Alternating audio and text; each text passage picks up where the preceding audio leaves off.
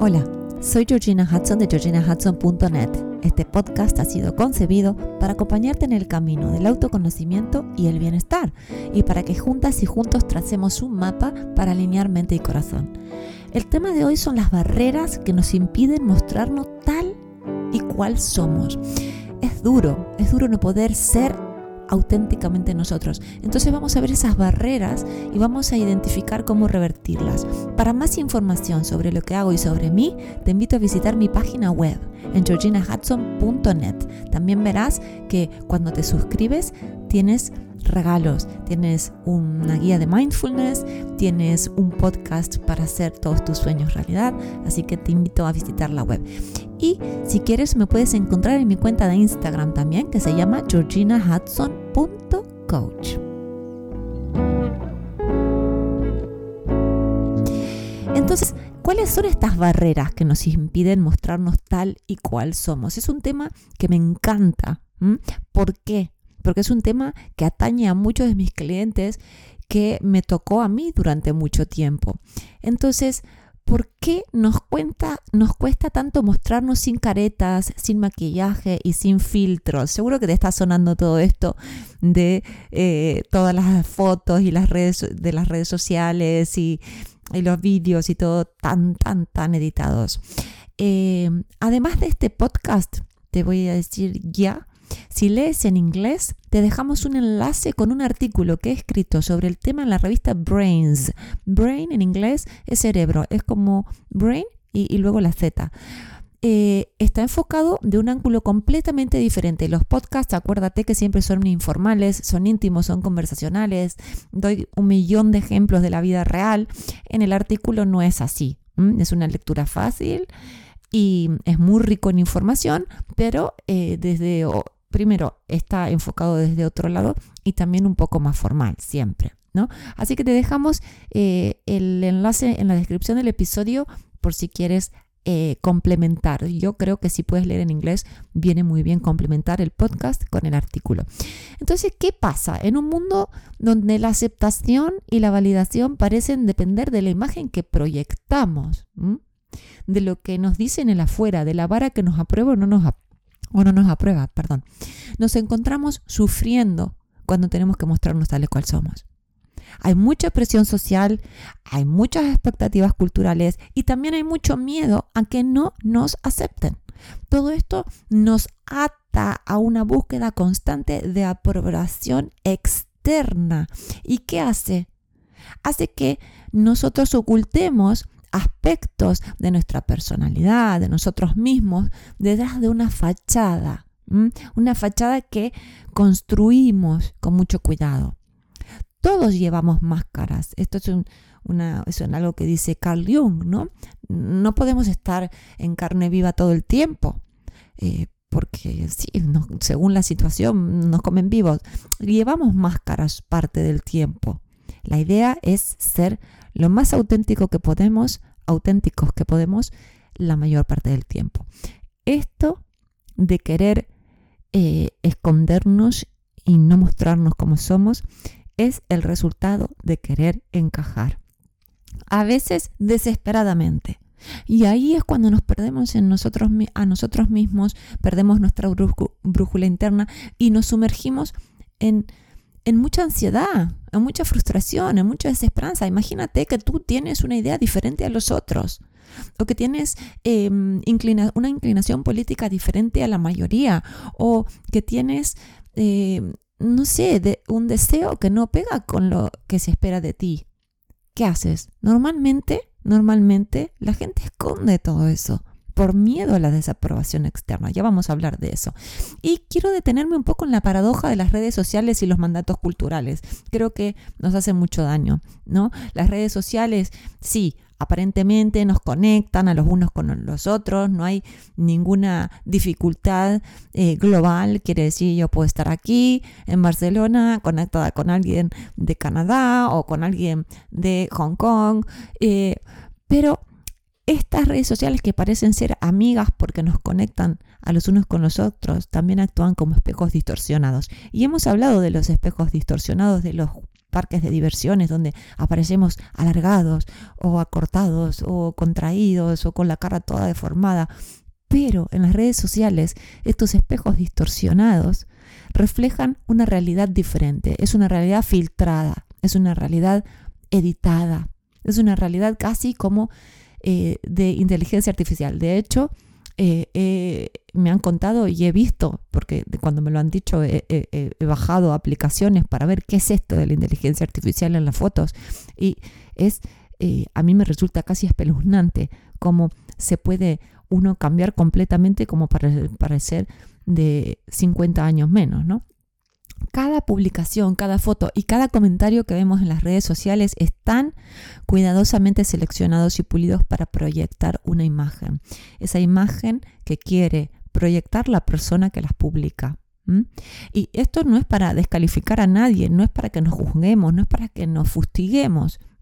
En mi propia experiencia, yo publico cosas que tienen que ver, por ejemplo, con el coaching o la psicoterapia transpersonal, eh, pequeñas, me gusta agregar valor a la vida de los demás compartiendo pequeñas eh, bombillas que se iluminan en mi vida y que quiero compartirlas y convidarlas a las personas que me siguen, reflexiones y todo. Pero también muchas veces digo, oh, qué bonito, he pasado un momento hermoso con mis amigos y, lo publico, o mm, me encantó este día con mis hijos y también lo publico. Quiere decir que yo sin querer también eh, publico los momentos bonitos, no estoy publicando los momentos donde tengo desencuentros con mis hijos o con mi marido o cuando me levanto con la cara cansada chocándome las paredes, ¿entiende? Eh, uno no lo hace eh, porque ah, sí, sí, quiero proyectar imagen de perfección, pero lo que uno está inclinado a publicar son las cosas, los momentos bonitos, no, no, no, nos publicamos llorando porque de repente extraño un abrazo de mi madre, ¿se entiende? Pero lo que nos hace hacer esto es que estamos viendo todas estas imágenes filtradas y entonces nos terminamos enfrentando a una competencia constante por mostrar una vida perfecta y sin fallas, alimentando, alimentando una ilusión de que si no nos mostramos auténticos, perdón, que si nos mostramos auténticos, si nos mostramos tal y cual somos, somos débiles, vamos a ser percibidos como perdedores. En este mundo donde rigen las apariencias, estamos más propicios a alimentar, y perdón por la palabra, va a sonar fuerte, pero la falsedad, sacrificando nuestra verdadera esencia. Yo siempre hablo del altar de la aceptación social. Eh, se ha puesto ahora en un altar muy, muy alto la aceptación social, que me acepten los demás. Y esto está alimentado mucho, mucho, mucho por las redes sociales. Hay muchísimos estudios que hablan de este tema, eh, que lo vamos a dejar para otro, para otro podcast. Pero en última instancia, me gustaría que nos quedemos con esto que acabo de decir de mi, de mi propia experiencia con las redes sociales. Debemos recordar que lo que vemos en las redes sociales es una pequeña parte de la historia completa y que la vida de todas las personas tiene alegrías, tiene tristezas, tiene triunfos y tiene luchas. Solo estamos viendo las alegrías, solo estamos viendo el día que esa persona estaba muy coqueta, eh, muy guapa, ¿se entiende? Es importante recordar que las redes sociales muestran una visión sesgada de la vida, con lo cual no nos quedemos con eso. Y lo mismo es cierto cuando pensamos en los mandatos culturales de éxito, de influencia, de belleza, ¿sí? cuando vemos, eh, no sé, los Golden Globe o los Oscars y vemos a todos esos actores, actrices y cantantes. Los, los, estamos viendo en un momento donde están completamente em, atendidos por sus maquilladores, modistas, etcétera, etcétera, etcétera. Pero eso no es la realidad completa de esa persona que estamos viendo. Lamentablemente, si nos dejamos influenciar por las apariencias, vamos a terminar sintiéndonos menos y ocultándonos. Eso es uno de los problemas. Eh, para, dar, para daros un ejemplo de un cliente mío. Es un joven profesional que me ha permitido compartir su ejemplo pero no su nombre, así que le vamos a decir Alex. Alex es un joven profesional talentoso que ha ascendido muy rápidamente en su empresa. Gracias a su talento, es muy talentoso y además es un chico que se dedica mucho a su trabajo, es muy diligente en todo lo que hace y además es muy simpático, muy simpático. Pero detrás de su sonrisa, que parece ser de tanta confianza en sí mismo, de tanta seguridad, se esconde un miedo que yo calificaría casi paralizante, a ser descubierto, a ser descubierto como un impostor. Él teme, teme todo el tiempo, me dice todo el tiempo que teme que le pregunten algo y no tener una respuesta, o que le asignen una tarea y, y no sentirse preparado, no entender lo que tiene que hacer. También pensemos juntos que Alex ha avanzado en su carrera mucho, mucho y prontamente, de repente. Y tal vez todavía ni él mismo se lo cree. Si me estás escuchando, Alex, eh, yo creo que hay un poco de eso. Hablamos mucho en las sesiones, pero bueno, ahora compartamos con nuestros escuchantes, con, con la audiencia. Este temor a Alex lo consume día tras día, llevándolo a esforzarse en exceso porque tiene miedo que si, si no se esfuerza eh, le van a preguntar algo y no lo va a saber. Y también a ocultar sus dudas y temores, a ocultar de que es un joven profesional que está empezando y que tiene dudas, que tiene temores y que no sabe todo. Entonces lo oculta bajo esta capa de falsa confianza, como le digo yo. Y en su intento por mantener las apariencias, Alex se encuentra atrapado porque no hace más que querer sostener una imagen que no se corresponde a él y cada vez se le hace más difícil sostenerla porque no es él. Alex me decía también cómo estaba súper pendiente de las fotos y los comentarios que sube a las redes sociales o a las profesionales como LinkedIn. Y lo paradójico del caso de Alex es que él está donde está porque se lo ganó que sonríe porque es una persona de muy buen temperamento, es una persona muy graciosa, muy simpático, como dije antes, y que me ha contactado porque está cansado, exhausto de calcular cada cosa que dice o hace. Esto también demuestra algo muy importante de Alex, que es que su, es su capacidad de observarse a sí mismo, de decir, no puede ser, esto tiene que cambiar, me voy a hacer cargo. Esta, esta fachada que he construido no la quiero más, quiero ser yo. Y ahora me gustaría adentrarme un poquito en la sombra, en el concepto de la sombra en la psicología transpersonal, la psicología que eh, me apasiona, a la que le he dedicado tres años intensivos de estudio en mi vida porque me parece efectiva, cercana, me parece lo mejor de Oriente y Occidente. En esta psicología hablamos del concepto de la sombra, otro concepto de Carl Jung. Y la sombra vendría a funcionar como un rincón oscuro de nuestra psique. Y ahí es como si hubiera un depósito en la sombra donde vamos tirando todas las emociones que reprimimos, todos los aspectos de nosotros mismos que nos avergüenzan, todos los rasgos eh, indeseados de nuestra personalidad. También quiero decir que, porque hay como una confusión, que pareciera como que en la sombra solo está todo lo que no nos gusta de nosotros mismos. Pero así como mandamos a la sombra lo que no nos gusta de nosotros, porque lo consideramos inaceptable y terrible, lo que sea, también ocultamos partes bellas de nosotros que no sentimos que nos sirven socialmente o que nos dan culpa.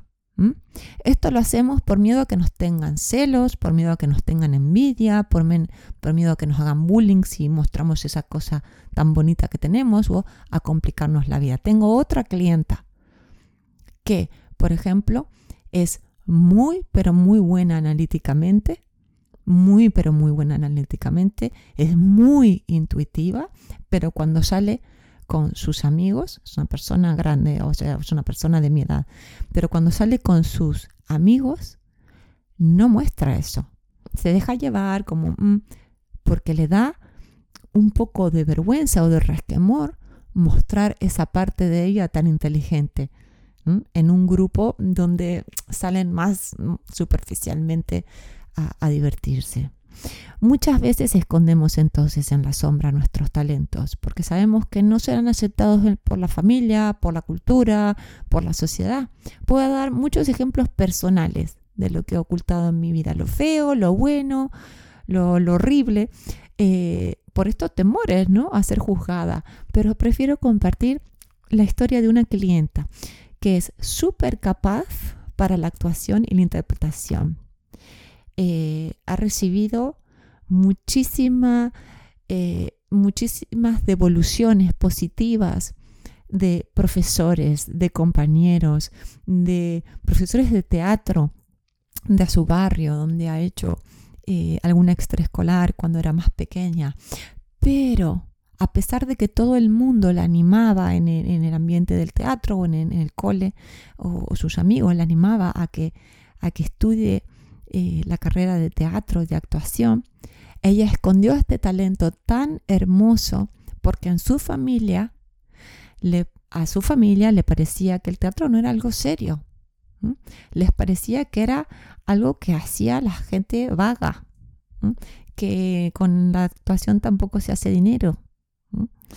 Entonces, como valoraban las carreras tradicionales, escondió este talento para que la familia no la juzgue. Se simplificó la vida entre comillas porque ahora le duele lo que ha escogido, que es una carrera que no le gusta mucho, y estudió una carrera tradicional.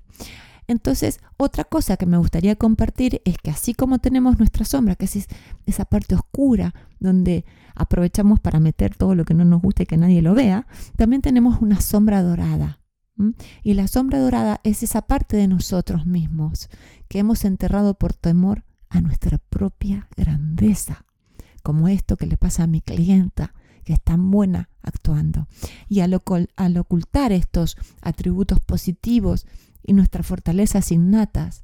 El problema es que nos negamos la oportunidad de brillar con luz propia. Fuerte, pero quería incluir en el podcast la idea de la sombra porque me parece que es ideal en este tema de ocultar quiénes somos. ¿Cuáles son las creencias limitantes más comunes? Y hemos hablado de creencias limitantes en podcast pasados. Por favor, buscar el, podcast, tenemos uno reciente sobre creencias limitantes, que son, cómo se manifiestan. Em, tenemos muchos que indirectamente hablamos de las creencias limitantes, pero hay uno que es sobre creencias limitantes, así que búsquenlo en la web. Las creencias limitantes más comunes, estas que nos contraen y que nos hacen más pequeñitos, es primero que todo en este tema de no poder mostrarnos tal y cual somos, el miedo a no ser aceptados. Como lo dije reiteradas veces ya en el podcast. Muchos de nosotros tememos no ser aceptados si mostramos nuestra verdadera esencia, ya sea por falta de habilidades en X tema, o porque tenemos opiniones diferentes, o porque nuestros sueños no son convencionales. Entonces, ¿qué hacemos? ¿Qué hacemos cuando somos diferentes? Cuando nos sentimos la oveja negra. Mostramos lo que sabemos que sí será aceptado mostramos lo que sabemos que sí será bien recibido y mandamos a la sombra o ocultamos lo que creemos que no va a ser aceptado y por tanto no nos van a querer si lo mostramos. Entonces, imagínate lo que una, clienta mía, se me viene a la cabeza ahora, eh, quiere construir una comunidad autosuficiente, sostenible, en un entorno remoto, que, libre de, de polución. Pero claro, ella quiere hacer todo eso. Pero ¿qué pasa? Lo ha escondido porque tiene un trabajo en una empresa y tiene miedo a que la tachen de, hippie y otras calificaciones aparejadas como que tiene la cabeza en los, en los pajaritos, ¿sabes? O en las nubes.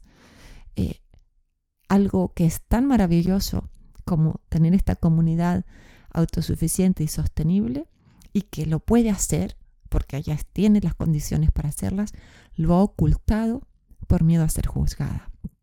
Es muy fuerte, es muy fuerte el miedo a no ser amados o aceptados. Esto nos frena, nos frena para mostrar nuestros valores más profundos. La segunda creencia limitante es el miedo a no ser lo suficiente. Como el ejemplo que les compartía de mi cliente Alex. Él no se anima a mostrar su cara más genuina, su cara más vulnerable, decir, bueno, soy un, joven profesional, no, no puedo saberlo todo, me lo explicas, me da curiosidad, puedo verte mientras haces tal cosa, porque yo también lo quiero aprender, pero le da pavor, le da pavor, de momento, porque Alex lo vamos a conseguir desde ya, le da pavor ser incapaz, eh, ser percibido como incapaz para su trabajo, porque él sabe que puede. Él sabe que puede. Y en vez de preguntar y tener una mentalidad de aprendizaje, esto que dice, bueno, no tengo por qué saberlo todo, pero puedo aprender, se esconde, se, se compara constantemente con los demás, Y sinceramente es muy duro vivir así, con esta creencia de que no somos lo suficiente o lo suficientemente buenos, tal como somos, y que necesitamos ser diferentes para ser aceptados. ¿Y por qué es duro? Porque ¿cómo se va a ser genuino con el miedo a que yo no soy lo suficiente? Me escondo. Cuando pienso que no soy lo suficiente, ¿qué hago? Me escondo o me disfrazo de otra cosa, como hizo Alex. Pero, pero vamos, vamos Alex, que estamos bien, ¿eh? Vamos en carrera. Y la tercer creencia limitante es el miedo a no hacer las cosas perfectas.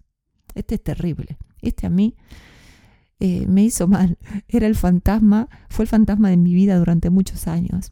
Creemos que para ser dignos de amor y de respeto debemos ser perfectos en todos los aspectos de nuestras vidas. Y perfectos lo digo entre comillas. El miedo a no hacer las cosas perfectas, perfectas también, lo digo entre comillas, porque la perfección no existe. Pero el tener unos parámetros tan altos de cómo queremos hacer las cosas nos lleva a ocultar lo que nosotros percibimos como defectos, como debilidades. Y, sin embargo, aceptar nuestra vulnerabilidad nos libera de tener que fingir. Poder decir, esto no lo sé, me lo explicas, me ayuda a que el otro me vea tal y cual soy. Y el otro no me puede juzgar porque yo le diga, mira, justo eso no lo sé, me puedes explicar. O alguien me pregunta algo, pero estoy dando una presentación y digo, Mira, me parece una pregunta estupenda. No tengo respuestas en este momento, pero te lo contesto luego. Entonces, cuando uno deja de fingir, se empieza a conectar auténticamente con los demás. Pero si uno no se muestra más que un figurín, eh, entre comillas, eh, sin fallos, es muy difícil ser amado y poder mostrarse realmente como uno es. Porque si estamos buscando esos parámetros tan altos, vamos a vivir en un, detrás de una fachada con miedo a mostrarnos auténticamente. Yo sé que esto suena muy, pesado, Dios mío, esto es terrible, pero hay mucha luz al final del túnel, muchísima luz, y ahora vamos a hablar de las cinco estrategias para revertir las creencias limitantes. La primera, como siempre, siempre digo, es la práctica de la autoaceptación y de la autocompasión cultivemos la compasión, cultivemos la aceptación hacia nosotros mismos. Reconozcamos que somos humanos y que lo natural es tener imperfecciones entre comillas, porque la perfección, como dijimos, no existe, pero dile como quieras, eh, aspectos de nuestra personalidad o de nuestra eh, capacidad para hacer ciertas cosas que necesitan ser pulidos, que necesitamos desarrollar un poco más. Y también empecemos por identificar y aceptar nuestras cualidades únicas. Eso que nos hace maravillosos, ¿sabes? Como esta clienta que, que tiene una capacidad para actuar increíble, que es tan creativa, que puede interpretar tantos personajes. Identifiquemos eso, o nuestra sensibilidad, nuestra compasión, nuestra empatía. Identifiquemos lo bueno. Y luego, en las áreas de mejora, sí, ahí ah, tendremos que trabajar, nos vamos a poner manos a la obra, como hizo mi cliente Alex, que se cansó de fingir, y ya está muchísimo, muchísimo más liberado. Pero entonces tenemos que tener otro enfoque, un enfoque de autocompasión. Luego, número dos, desafiemos nuestros pensamientos limitantes. Estos de los que hablé, el miedo a no ser aceptados, el miedo a eh, no ser lo suficiente y el miedo a no ser, entre comillas, perfectos, ¿no? Desafiémoslos. Estas creencias tienen que ser cuestionadas. En una sesión una clienta me decía, pero ¿a qué te refieres con cuestionar nuestras creencias? Yo entiendo que tengo que explicar un poquito qué es. Cuestionar es simplemente decir, ¿están así? ¿Realmente? tengo que mostrarme de esa manera para que me quieran. Esa sería la forma más sencilla de cuestionar. También busca evidencias que respalden tus creencias. Imagínate que tú dices, no, yo quiero hacer una comunidad autosustentable, eh, pero claro, me van a tachar de hippie los de la empresa. Busca evidencia. ¿Realmente es así? Busca pruebas. Es así porque lo más probable es que no encuentres nada y que todo termine desmintiendo estas ideas que te has hecho en la cabeza. Y reemplaza los pensamientos negativos con afirmaciones más positivas y realistas sobre tu valía y tu capacidad. ¿Sabes? No, no estoy hablando de pensamiento mágico, no lo soporto el pensamiento mágico. Lo que estoy diciendo es que si yo digo, por ejemplo, no, no soy bueno para mi trabajo porque tengo miedo cuando me preguntan, me asusto porque no sé hablar en público y no, no soy como los demás que yo veo que son más relajados. Reemplacémoslo por algo más realista. Tengo capacidades analíticas, me gusta aprender, soy curiosa, curioso. Entonces, tengo muchísima capacidad Simplemente tengo que aprender. Estoy en una curva de aprendizaje en mi trabajo, por ejemplo. O no puedo hablar en público. Bueno, tengo que desarrollar unas técnicas para superar eso. También entender a lo mejor hay partes como hablar en público que no todo el mundo disfruta y ya está. Si lo tengo que hacer para el trabajo, bueno, aprendo unas técnicas que me sirven, pero tampoco es necesario siempre ser tan histriónico. Pero es necesario cuestionar estas creencias limitantes realmente te van a dejar de amar porque expreses unas opiniones diferentes o porque tengas sueños diferentes al resto o porque ciertos aspectos de tu personalidad te hacen sentir una oveja negra. Y si alguien te rechaza porque quiere ser actriz o monja tibetana, me da lo mismo. Esa persona no merece estar en tu vida. Si tú solo le estás mostrando tus deseos, ¿qué problema hay? Y luego, ¿qué pruebas tienes de que se espera que sepas todo, que seas, entre comillas, perfecto, que hagas todo sin equivocación. ¿Es real? Yo creo que no. Y que puede que estemos sufriendo sin sentido. Así que respiremos profundo y aliviemos un poco ahí. Y número tres, activemos el músculo del coraje. ¿Mm? Esto existe, de hecho, eh, creo que se llama Andrew Huberman, habla mucho del circuito del coraje. Tiene un podcast en inglés que a veces escucho. Em, bueno, ya, ya les diré en otro, en otro podcast. Pero primero que todo, permitámonos ser vulnerables y compartir nuestros verdaderos sentimientos y experiencias con los demás, aun cuando nos da miedo que esa persona nos rechace por mostrarnos tal y cual somos. Una vez que tenemos un poquito de miedo por haber dicho lo que pensamos, pero hemos visto que fue bien recibido, vamos a ir desarrollando este músculo que nos va a dar coraje para la próxima vez que sintamos un poquito de miedo expresarnos tal y cual somos. Esto nos hace abrir de otra manera con las personas, fomenta conexiones más genuinas y nos libera, nos libera del peso de mantener una fachada. Hoy te sientes triste y no tienes ganas de hablar con nadie. Y entonces eh, viene una amiga a tu casa y tú no te animas a decirle que estás triste por miedo a que sienta que la estás rechazando. Yo creo que no. Yo creo que le puedes decir, mira, hoy no me siento bien, hoy tengo ganas de estar sola, me siento un poquito triste. Y esa amiga a lo mejor te diga, bueno, nos vemos otro día o cómo puedo ayudarte, pero te va a ver tal y cual eres. Y eso te va a dar a ti más coraje para ser genuinamente tú. Número 4.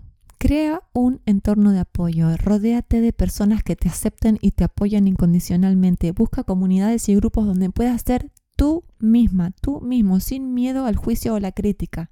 Las personas que nos rodean pueden ser increíblemente empoderadoras o increíblemente tóxicas. Seamos conscientes de esto, seamos conscientes de quiénes elegimos en nuestra vida. Esto es muy importante. Número 5, ya llegando a la quinta estrategia, desarrollemos una mentalidad de crecimiento. Una mentalidad de crecimiento nos dice que tenemos que reconocer que equivocarse es parte del proceso de crecimiento y de aprendizaje. En lugar de ver los errores como indicadores de que no servimos, eh, que nuestra valía es deficiente, etc., cuando estamos aprendiendo y nos caemos, consideramos los errores o las cosas que no nos han salido bien como oportunidades para aprender y crecer. Estoy pensando en un ejemplo personal de algo que, de un proyecto que me entusiasmé y todo, y no salió como yo quería, pero me pregunté, en el momento me desilusioné, por supuesto, pero luego me pregunté qué puedo aprender de esta experiencia. Y algo que me enseñó un coach acostúmbrate a preguntarte qué es lo mejor que te puede pasar cada vez que te atreves a hacer algo nuevo, ¿no? Cuando uno tiene una mentalidad de crecimiento, en vez de preguntarse, ay Dios, ¿qué es lo peor que puede pasar? Se pregunta qué es lo mejor que me puede pasar, porque lo mejor es que siempre, siempre puedo aprender. Entonces, en conclusión, ser auténticos es un acto de valentía, ¿verdad? ¿Mm? Y la autoaceptación es difícil, pero es necesaria porque nos permite vivir con integridad, con plenitud. A medida que nos liberamos de estas máscaras que íbamos hablando al principio, estas máscaras que aprisionan la cara, que la aprietan, abrimos puertas a una vida más auténtica, a una vida de realización personal. Así que espero que este podcast te haya hecho bien. Si conoces a alguien que le esté pasando mal porque no se puede mostrar tal y cual es o porque percibes que se esconde en su sombra, reenvíale este podcast porque queremos aliviar a la mayor cantidad de gente posible y que cuanto más auténticos seamos todos, mejor. ¿Sabes? Así que te agradecemos que nos sigas en cualquiera de las plataformas que nos escuches y que te suscribas al podcast en georginahudson.net. Se vienen cambios y regalos que nos hacen mucha, mucha ilusión compartir. Así que eh, te te animamos a suscribirte a la web.